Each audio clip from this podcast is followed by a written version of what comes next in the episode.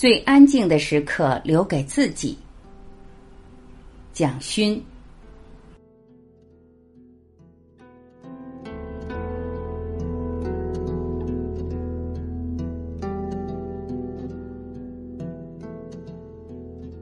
许多朋友知道，持续十多年，我清晨起床第一件事就是诵读一遍《金刚经》。在一天繁忙的事开始之前，《金刚经》的诵念日复一日，成为我的早课。做完这件事，好像心安定了，才开始一天世俗的工作。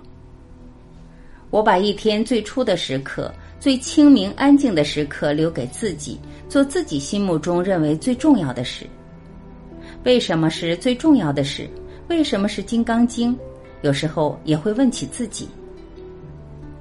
生活里每个人有一些自己的习惯，持续数十年，不太会去思想为什么这习惯能这样持久。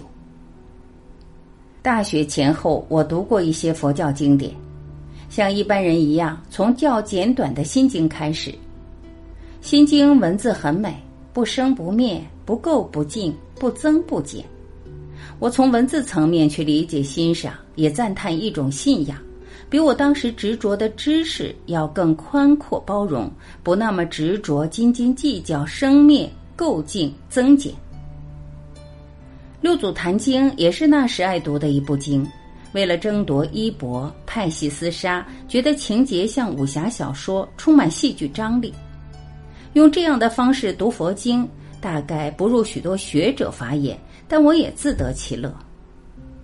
当时有一部弘一大师手写的《金刚经》，书法沉静内敛，不沾一点火气。我常常翻看，还是停在书法线条点捺的静定从容上。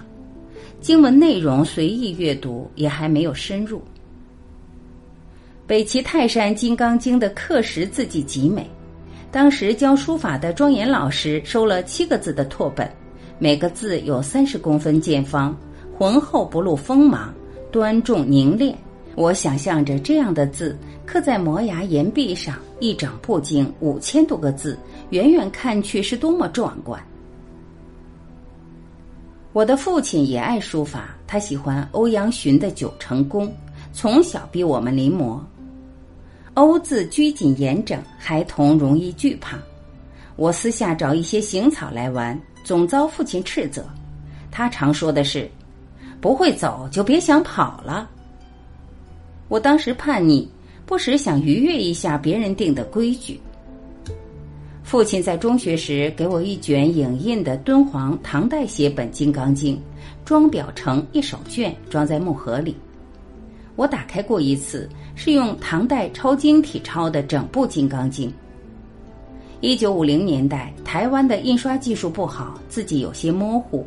因为太长，没有全部展开，我就收起来了。那一木盒就一直搁在我书架上端。父亲严厉，我自幼与他不亲。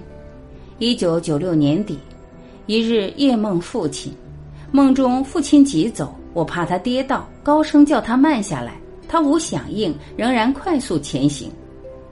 我在叫声中惊醒，一身是汗。不多久，温哥华妹夫来电。告知父亲突然心脏停止，电机恢复跳动，已在弥留。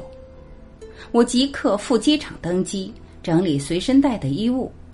忽然瞥见书架上端《金刚经》木盒，取下来，上面都是灰尘，就随手带着上了飞机。十几个小时飞行，心中忐忑，也焦虑。父亲肉身受苦，不断靠诵经得到安静。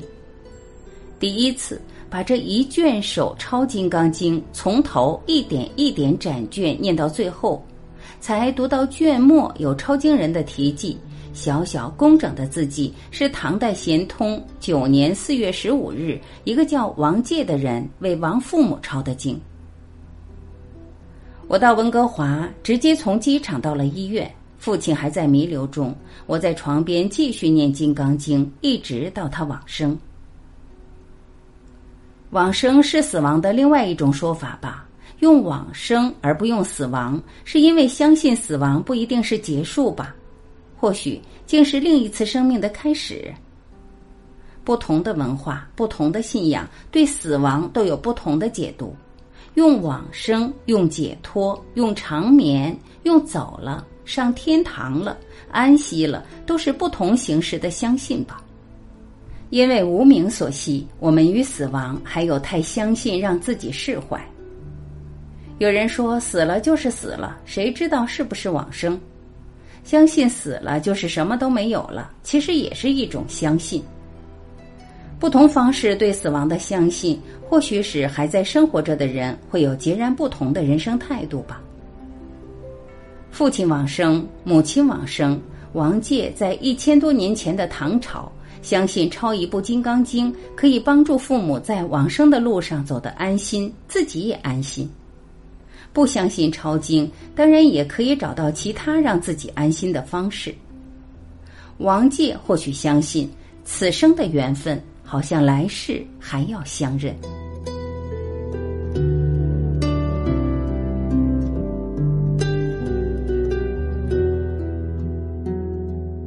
感谢聆听，我是婉琪，今天我们就到这里，明天再会。